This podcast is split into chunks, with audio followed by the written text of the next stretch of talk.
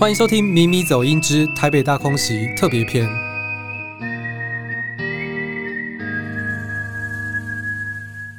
我是米走创办人 KJ。我们今天邀请到的是台北大空袭的桌游设计师，以及台北大空袭电玩的游戏总监小邓。嘿，大家好，大家又见面了。我是小邓。在一年前，曾经有跟小邓就是去分享，就是关于台北大空袭桌游、高雄大空袭等等的一些心路历程。那一年后。我们还在做同一个题目，那这个题目其实我们已经做了快两年了。那到今年我们还要继续的去努力，那就是台北大空袭的电玩。就刚刚也有跟小邓分享，其实，在桌游的制作上，我们有很多 pattern。尽管迷走或者是我们在做的作品，在台湾其实没有什么参考的对象，可是它可以就我们之前的作品、你的作品、我们的作品。来做一个延伸，比如说高雄大空袭，它可以参考台北大空袭、天火基隆或是台北大空袭史诗合集，它可以再参考过去的成功的或者是可以更改进的部分。不过电玩的话就是另外一回事了。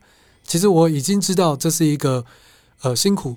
或者是充满挑战的一件事，但真的走下去这两年的时间，嗯，我不确定小邓是不是一开始就知道说哇，这是一个需要觉悟的投入，但。现在看起来说没有感受到嗯挣扎或者是甚至痛苦，其实是骗人的。不知道小邓你的看法？呃，其实当初在知道这个专案的时候，我就觉得这是一件非常艰巨的挑战，可能会是前面几个专案加起来都有可能达不到的一个难度。因为过去也曾经在游戏业待过，知道说开发一款游戏，它其实是一个非常痛苦，但是会让人感动的一个呃一个工作。对，其实，在过去开发游戏的时候，常常就是你可能有好几个月都是在做白工。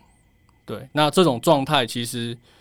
很常发生，所以很不希望这种状态会带到自己的专案。所以说，其实，在接上这个案子的时候，内心会是非常的战战兢兢的啦，应该是会给自己非常非常非常大的一个压力在这个上面。我要真的谢谢小邓，因为。这个架构的话，其实是我们两个从四五年前就开始生根出来的。那小邓现在其实已经搬到台中了。那这边的话，也非常谢谢小邓的家人和老婆，因为到现在的话，其实我们在这个过程中还是要花非常多的时间在台北，因为要亲自跟包含开会、包含剧情、包含跟开发的厂商、包含在美术和剧情关卡和玩法的部分，其实这部分的话，都是小邓目前的工作内容。这也不是什么商业的操作，我在这边由衷的真的感谢小邓在过去以及接下来的一段时间的付出，谢谢小邓。那能不能谈一下，就是说，因为你扮演的不只是桥梁，还有分派工作，能不能再说明一下你目前在处理的事项？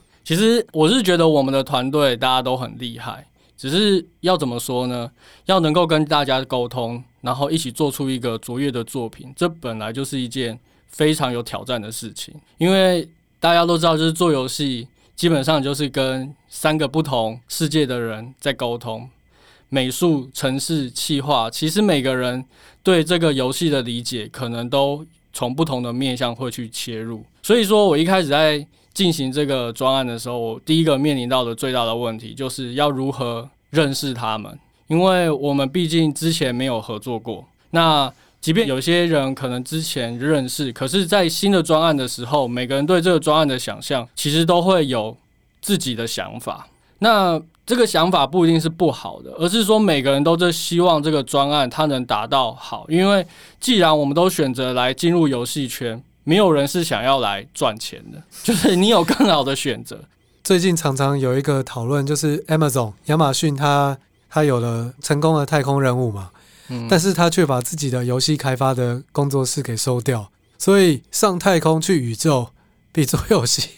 比做游戏还 对还简单，因为最主要是我们其实商业模式的话就是很现实的，呃，以桌游来说，它是一个有实体的物，我们有具体的印刷和开发成本。那电玩的部分的话，我们遇到的比如说竞争的话，其实相对的更为广阔。对，那这个部分的话，我们要如何在那么多的游戏里面脱颖而出？这也是我们不只是希望说它是一个很红的桌游，呃卖得很好的桌游的改编，因为它还有另外一个对我来说的责任，就是它是台湾第一款的二战的历史，而且是台湾人的观点来做的。那它有它相当重要的意义，至少我是这么看待的。我也是这么看待这款作品，而且我觉得它的意义非常重大，所以它跟桌游，我在一开始的时候，我就会觉得说，它们的分量是不一样的。因为电玩跟桌游最大的差异就是，它有更多可以呈现给玩家的内容，包含它的声音，还有包含它的画面，包含它的叙事的方式的自由度。就是因为它的太多可以去做选择，所以我们就需要好好的去寻找一个方式，它是适合这个游戏这个 IP 呈现的。那这的确是需要一点的时间。那除了一开始跟团队一些默契上的合作以外，其实我们必须要好好的去思考，就是什么样呈现的方式，怎么样的玩法、叙事跟故事。在这个过程中，它是最好的一个结合，它才能拼凑出一个最好的结果。因为游戏还没出来嘛，所以说我们要能确定一个就是正确的方向，而且这个方向我们要想办法去说服所有不同专业领域的人，我们要一起携手去达到这个方向。那不是说一个人理解这件事情就可以达到的。就是我们有非常多不同分工在这个领域上面，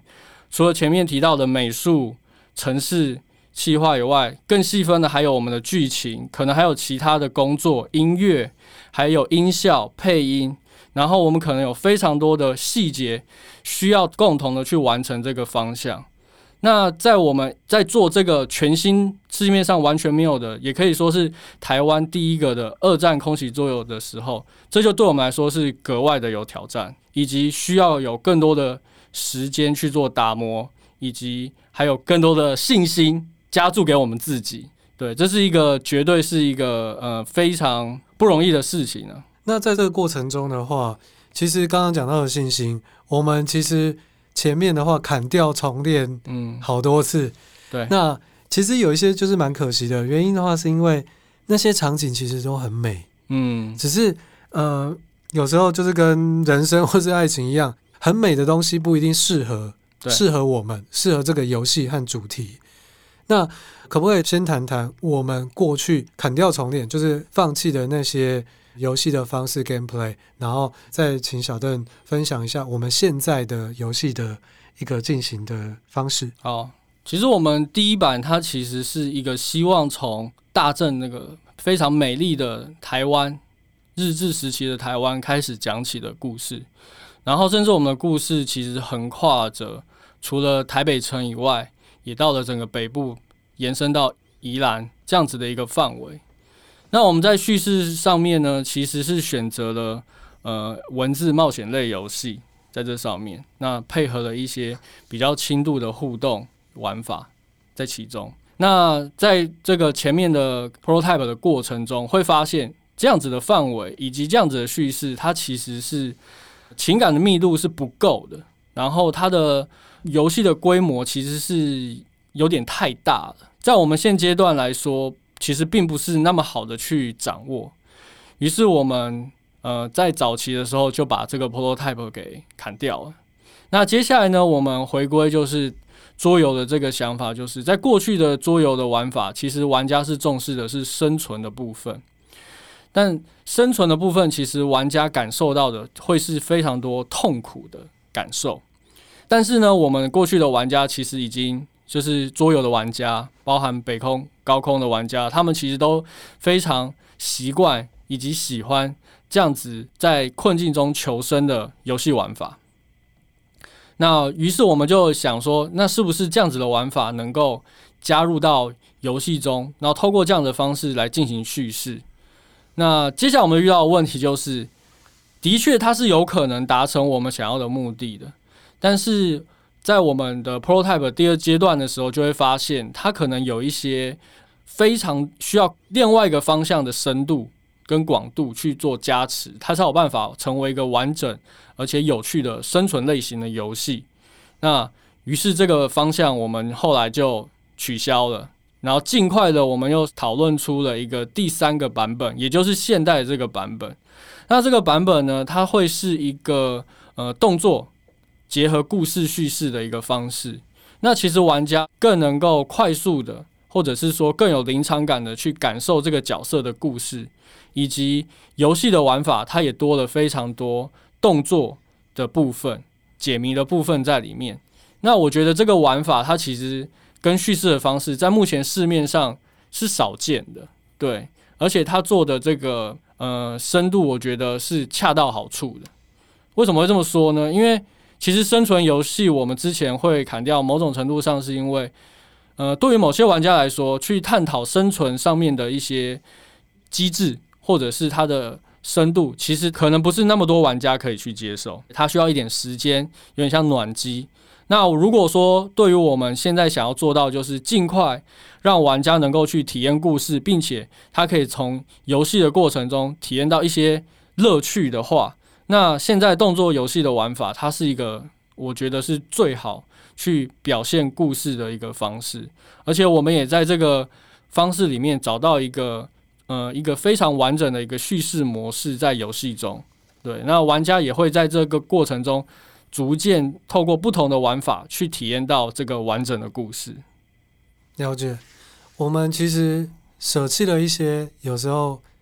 真的很可惜的东西，比如说，呃，原本的场景的话，还可能会有基隆或者是宜兰，因为在历史上，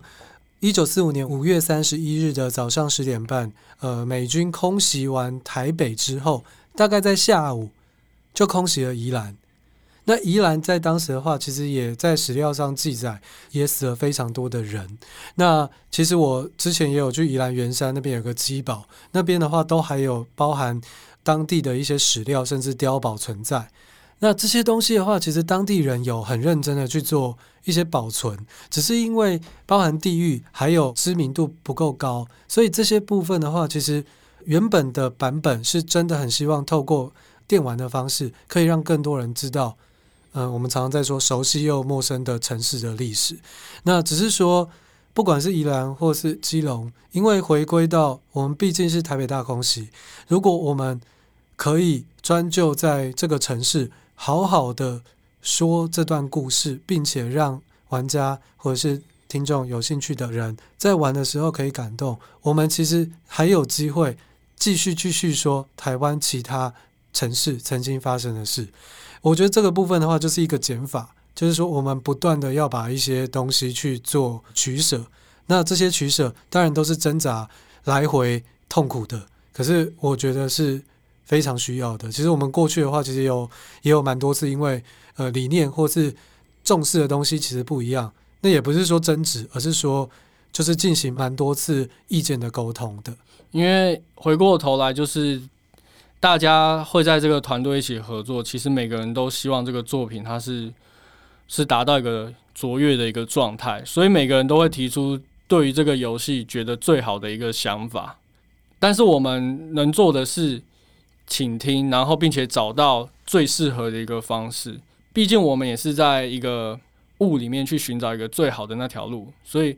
如果说要真的能够。嗯，走下去的话，其实最重要、最重要的事情还是对团队成员彼此的信任，对，以及彼此之间的鼓励。我觉得我们现在有点像是我们每个人心中都有一个雕像最后的样子，然后我们拿到一个超大的大理石，嗯，那我们再一起雕刻。嗯，我们现在就在那个雕刻的过程。对，这个雕刻的过程中。可能有时候这个工具不是在你的手上，决定权不是在你，但是你也要去信任你其他的伙伴他们所做出的决定。当然，有时候可能呃会有一些意见上的磨合。那只要他下的那一刀是对的，你看出来那个结果是好的，即便跟你的想法不一样，至少呈现出来的这个样貌它是完美的。我觉得这是我在这个专案里面，我觉得。跟过去的案子里面最不一样的地方，就是你要能够放下自己的角色，就是你必须去肯定别人的好。在这个游戏中，有时候对于游戏的一些建议，可能不是说谁是专业就一定说话最大，而是呃每个人他提出的想法，肯定都有他背后的一些原因，他所发现的这个问题。那这个问题他用的方式，我们可能听不懂。那我们倾听完了以后，我们去深度去了解，其实你会发现说，他其实提出的是我们没有注意到的问题。那我们必须去好好的去思考说，这个问题如果我们要解决的话，要怎么办？对，这就是我觉得团队合作最有趣的一个地方了。那我们能不能在不暴雷的状态之下呢，去谈谈我们的一些重要的角色？这是有点困难，就是比如说像那个亲子，就是我们的女主角，她念北一女，台北一女，然后再来的话是小黑。这部分的话，因为小邓看的跟我看的未必完全的是一样的，那我们也许可以等小邓说完之后，我再来分享我的看法。OK。其实我创作游戏，或者是在这个游戏的故事里面，我觉得我做的事情并不是去讲我想讲的事情，而是我先设想说，这两个角色他们在这个城市之中究竟发生什么样的事情是有趣的，而且让人印象深刻的。所以说到亲子这个角色呢，我第一个想到，如果说我们要让玩家他能够带入这个游戏的话。他肯定跟亲子一样，会是一个感受不到这个地方到底是哪里。他们可能也迫切的需要认识这个城市，所以我们一开始设定的这个亲子这个角色，她是一个失去记忆的一个少女。对，那所以玩家他在游戏一开始的时候，其实跟亲子的状态是非常同步而且一致的。他急着要去认识自己是谁，以及他为什么会在这座城市。那这就是我们一开始亲子会诞生的这个原因。那再来说说小黑好了，小黑的话，它是一个我们过去的作品中一个最重要的一个角色，也可能是有名字的角色其中几个吧。因为我们过去的作品有名字的角色，往往都是宠物，对，所以小黑这个角色在我们的电玩里面，其实会看到过去很多玩家的反应就是。他们对小黑这个角色印象深刻。如果说小黑这个角色没办法进入到游戏的话，我会觉得他非常可惜。那这也是这个游戏，我觉得跟其他的这种动作游戏，它可能会最不一样的地方，就是玩家他其实是跟着一个小黑狗一起合作冒险的。在过去的这种游戏类型里面，其实通常主角都是会比较强大的。但是我们透过小黑这个角色呢，它其实可以去弥补亲子在游戏中的一些不足的地方。那我们前面也提到了，就是亲子它其实是失去记忆的。那小黑在这个故事中，它其实就扮演了一个非常重要的角色。除了它能够帮助玩家向前迈进以外呢，其实失去的记忆有很多重要的线索都在这只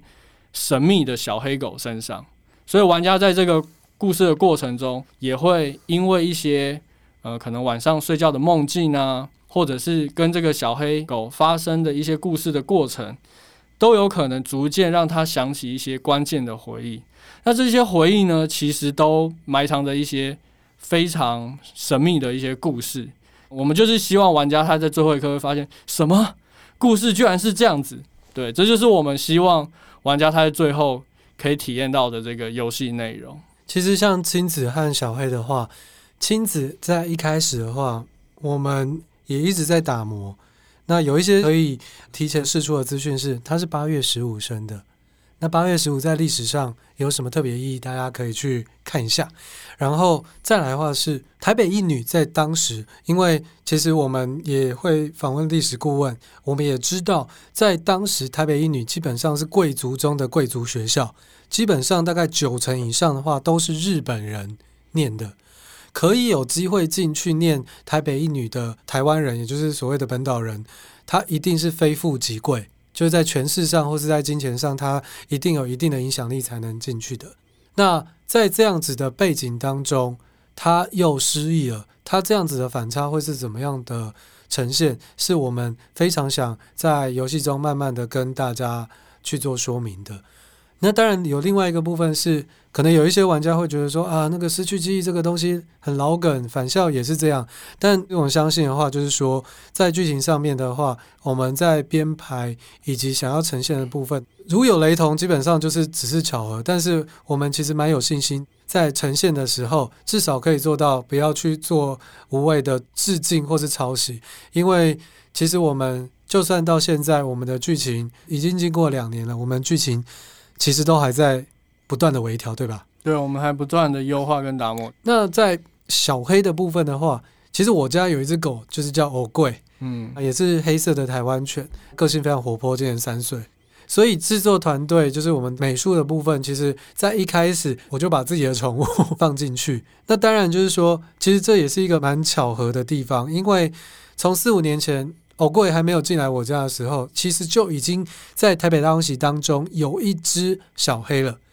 那大家可能会期待说，因为在桌游版本里面，狗啊、猫啊，甚至水豚或是山猪等等都可以吃，嗯，对。但是在我们电玩里面其实是不行的。这个桥段拿掉了，也不代表说这些狗或是猫没有它的重要性。其实小黑在过程中，它并不只是一个宠物而已，他甚至可以说是第二主角。在有一部以前威尔史密斯的好莱坞的活尸片叫《我是传奇》里面，威尔史密斯他就是一个人在活尸占据的城市里面，和他的那只狗一起相依为命。那这也是一个巧合，但是。我们在这个时代中，就是当这个亲子他失去一切记忆，他好像身边就只有一个认识他、只忠于他的一只小黑狗。其实那样的氛围的话，其实也有一种孤独的美感。那我们都知道，就是狗的特性其实就是非常的忠诚。那特别是台湾犬，那它会不会在过程中因为它的忠诚付出一些事情，或是做一些呃牺牲，或者是保护主角？我们其实，在游戏中玩法上也做出了蛮多的打磨，因为有一些游戏的进行的过程中，其实你需要同时去操作亲子，还有操作小黑，这两个的话是分开的，所以比较不熟悉的玩家，可能在一开始会觉得手忙脚乱，但其实没有到那么难。那比较熟悉电玩操作的玩家，我们也期待你可以就是感受到那种新鲜的操作的手感。再一个部分的话是说，除了狗之外，我们还有猫。那猫的话，我们目前在泽泽集资页面应该有试出，就是一只叫橘仔的猫。那猫和狗在游戏中会有什么样的火花，或者是这只橘猫的主人，那就必定不是亲子，它会是一个什么样的角色？我们非常希望就是玩家，我们游戏在 Steam 上架的时候，可以完整的去做体验，因为我们的剧情叙事它跟游戏的玩法其实是相扣紧的，那并不是说是想要吊胃口，而是说让你本身的去做真实的体验，我们觉得相当的重要。小邓，刚刚我们其实在过程中都讲了蛮多比较艰辛啊，或是痛苦的地方。那想问你，就是说在过程中的话，我们其实在过去也会讲到说，我们的游戏创作大部分的时间都是比较辛苦、痛苦的，只有在两个时间会比较开心。一个的话是大家觉得好玩。第二个是，哎，卖的还不错，赚钱。那也还是想好奇的问你说，在这个过程中有没有让你，比如说感动，或者是哎觉得开心、有成就感的事呢？虽然我们目前游戏还没有正式上架。呃，你刚刚说快乐两个时间点，其实我觉得很有趣，就是我在创作游戏的过程中，我最快乐的是过程。对，可是其实可能百分之八十的时间都是痛苦。哦，我以为是九成。对，可能会有听众就想说：“啊，你做的那么痛苦，你还做干嘛？”其实我觉得，因为那两层，就是它会是一个非常有趣的地方。对，所以有时候你会有种像是中了毒的这个状态，去在这个游戏业里面想继续做游戏的这个想法。对，因为回过头来还是那句话，就是你想赚钱，你不要来游戏业嘛。对，欸，可是外界都不这样想，欸，你知道吗？之前还有人。认为我做桌游做到买房子的，就是每个人都是看到别人最好的那一面，可是其实每个人在背后付出的努力，或者是他所承担的事情，我觉得那很难去表达，甚至你表达了，别人说不定会觉得说啊，你都在装，对不对？就是这种东西，我们只能往自己的心里去放，然后想办法人生去慢慢的去消散掉，这样子，它就变成一个故事嘛，对。可是，呃，真的要说在这个开发过程中没有开心的事情吗？其实我会觉得说，最开心的事情应该就是认识这样子一个团队，然后跟他们一起合作的这个过程，因为你会感觉就是交了新的朋友，然后呢，其实你会发现。大家都真的很想要让这个作品变好。当你意识到这一点，即便不用说任何的话，其实我觉得那都是一个最美好的时刻。对，因为其实，呃，在过去在游戏业，我真的很享受，就是跟很多优秀的人一起开发游戏的这个过程。可是你要说游戏上线了以后赚多少钱，在那个时间点，说实在的，你感受不到，因为我们都是领薪水干事的嘛，所以只要每个月有薪水入账，能够活下去，其实你也不会太在乎说你的游戏卖多少了。对，但是到现在就是这个案子跟自己有这么多大的关系的时候，其实你不得不去担心，就是游戏它的销量。对，这个事情就变得非常的重要。可是不能因为这样子，我们就是说，呃，忘记了就是自己做游戏的这个初衷。对，就是要带给美好的体验给玩家。那同时呢，呃，做游戏它也不是就像一个工厂一样嘛，就是呃，我叫美术，你今天帮我产三幅画，然后呢，你就把规格下一下，它就产出来。它是人，他他需要去理解你的想法，他需要去感受你想要传达的这个氛围，所以它其实需要很多非常多沟通的这个过程。所以在这沟通的过程中，它能够产出你的想法，甚至它可以。做到比你想象中更好，你就会觉得说这个团队它是有爱的，对，就是一个团队有没有爱在这个作品上面，你可以从他的这个积极度跟热程度，你就可以感受得到，以及每一次你跟他沟通的这个过程，你就会觉得说这是一件很需要去珍惜的这个部分。其实刚刚有提到，就是说带给玩家什么样的感觉？还有团队，其实我自己也非常有感，因为其实我们在一开始的时候，像比如说小邓，我们是已经合作非常久了。嗯，那我觉得你就是我的很好的战友。嗯，那在比如说像方兔等等的，或是这次他就不是桌游，他可能超过几十个人的一起的合作。那在这过程中，我觉得信任真的非常非常重要。因为当然，如果我有时间的话，我什么都自己来。就像当年台北当时的时候，我们可能就是。我们一两个人，然后认真打磨一年，嗯、但是因为现在的话，现实面它有非常多，比如人事费，还有档期、宣传，很多东西都环环相扣，彼此其实有点不能等的。那信任和充分的授权，真的都非常非常重要。那这件事即使在一开始可能相对陌生，我觉得经过了，就像你刚刚说，经过了这段时间，其实也真的感受到说，诶，不是只有我或是你在认真对待这个游戏，大家都。很认真，其实这也蛮感动的，因为我们就是带给彼此，这好像有点感性，就是带给彼此信任，或是带给玩家觉得有乐趣。我不止带这些，我还贷款。对，就是说，我觉得这些东西的话，我们都不知道它最后在全球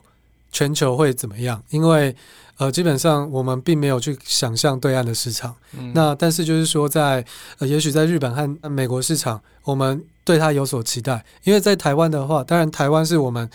这个故事还有我们创作的一个来源的土地，但是在市场上面的话，台湾的市场有所极限，我们当然不会去一开始就期待说它会像返校、还愿，或者是像我们非常值得尊敬，包含赤足、包含廖天丁这些团队，一开始就哦就是爆红，但是在过程中的话，我们是真心的希望。可以在过程中去呈现出我们想要勾勒的这个世界，因为这个世界观，我觉得是台湾过去以来没有打造过的。如果说是小说的话，我们这次也有推出小说。那如果是呃戏剧或是电影的话，其实很鲜明，因为它是战争，所以台湾基本上不大可能，就是战争的话就要出外景，它的成本其实相当高昂，所以电影其实也没有。戏剧也没有，当然像那个《茶金》最近很红的那个《茶经》，它也有空袭画面，但是它毕竟叙述的是战后的相关的历史。所以，如果我们有机会在我们擅长领域，从桌游一直到电玩，我们可以塑造在线上塑造一个更庞大的世界观，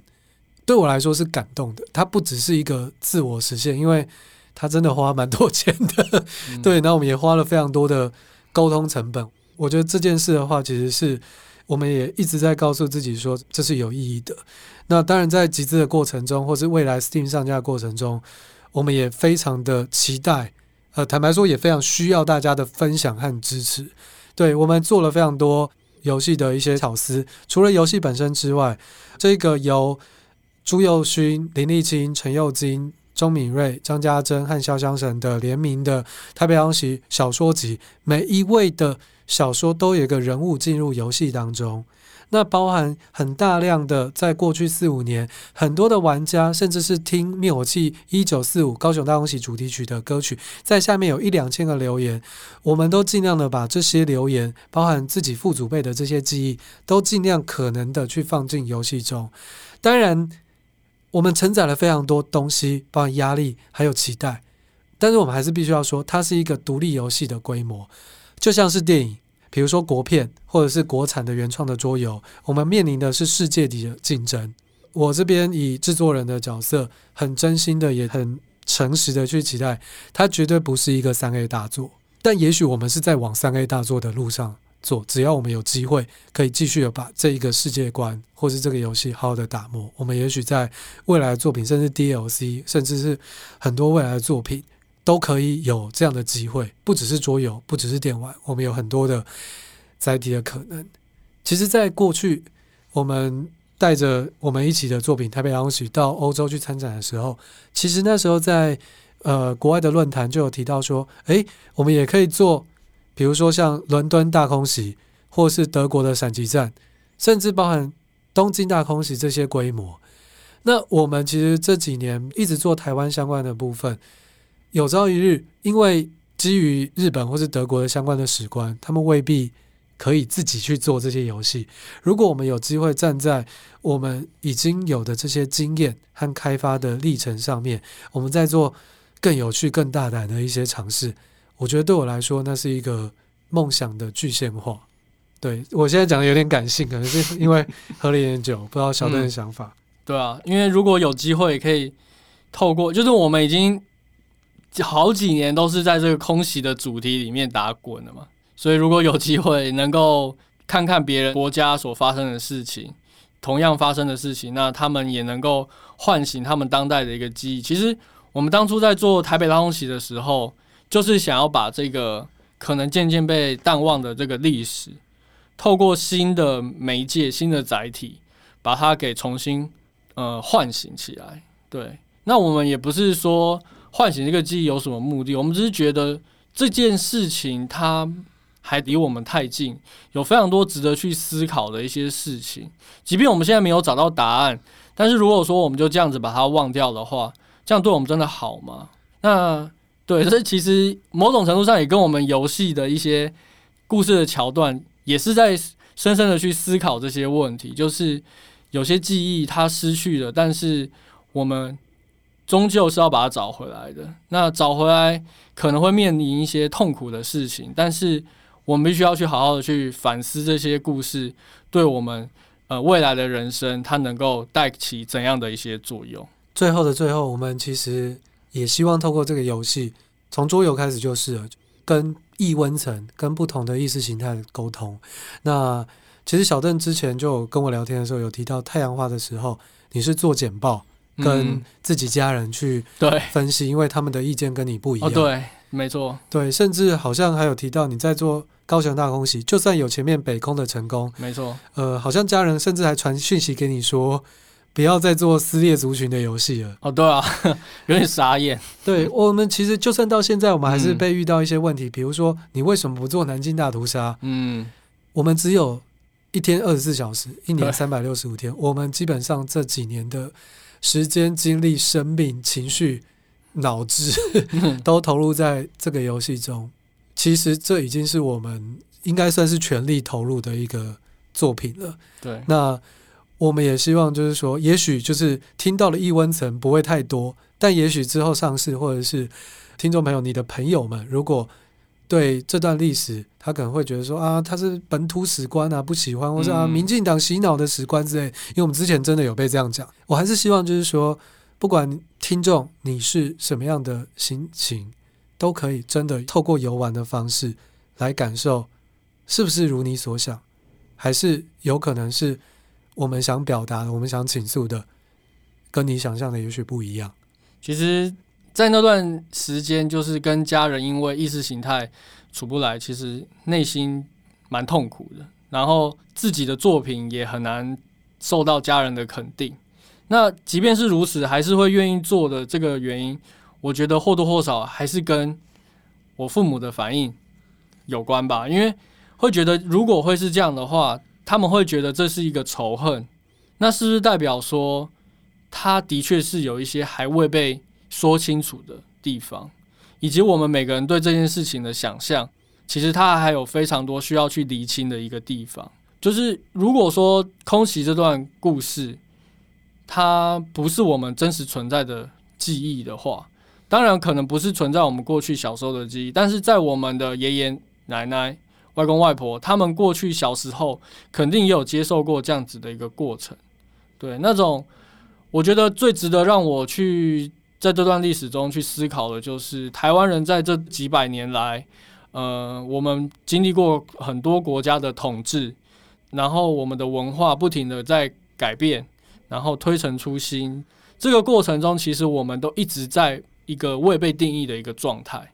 对，那如果说我们没有办法去回过头来去思考，就是过去的历史，它对我们现在造成的这些影响的话，其实我们也很难走出未来的路。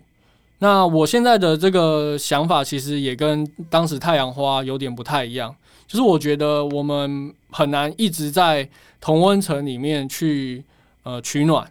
对，因为经历过很多次大选之后，会发现，如果说我们尽可能的去分出说啊，你就是那样，我就是这样的话，其实，呃，这个台湾是没办法进行沟通的，对，所以我现在的态度反而就是尽可能去倾听他们的一些想法，但是即便是如此，他们可能还是会有一些立场跟我们是不一样的。那我觉得这没关系，就是时间会证明一切的嘛。对，呃，他们可能会觉得说台湾现在不好，那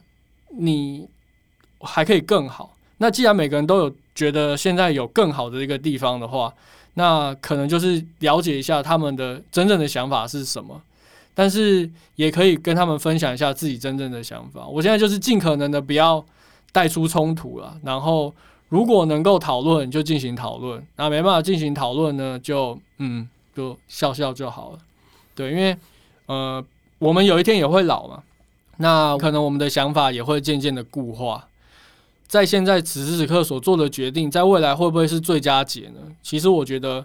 我们不要对自己太多充分的自信。对，因为人没办法看到未来，我们能相信的就是说。至少我们是善良的，以及我们跟善良的人在一起，然后也许未来有一天，一切都会有答案。所以我们都很感性。今天非常谢谢小邓，那我们一起继续把台北央喜这个题目做好做满。好，OK。那咪咪走音台北央喜特别篇今天结束，谢谢大家，谢谢大家，大家再见。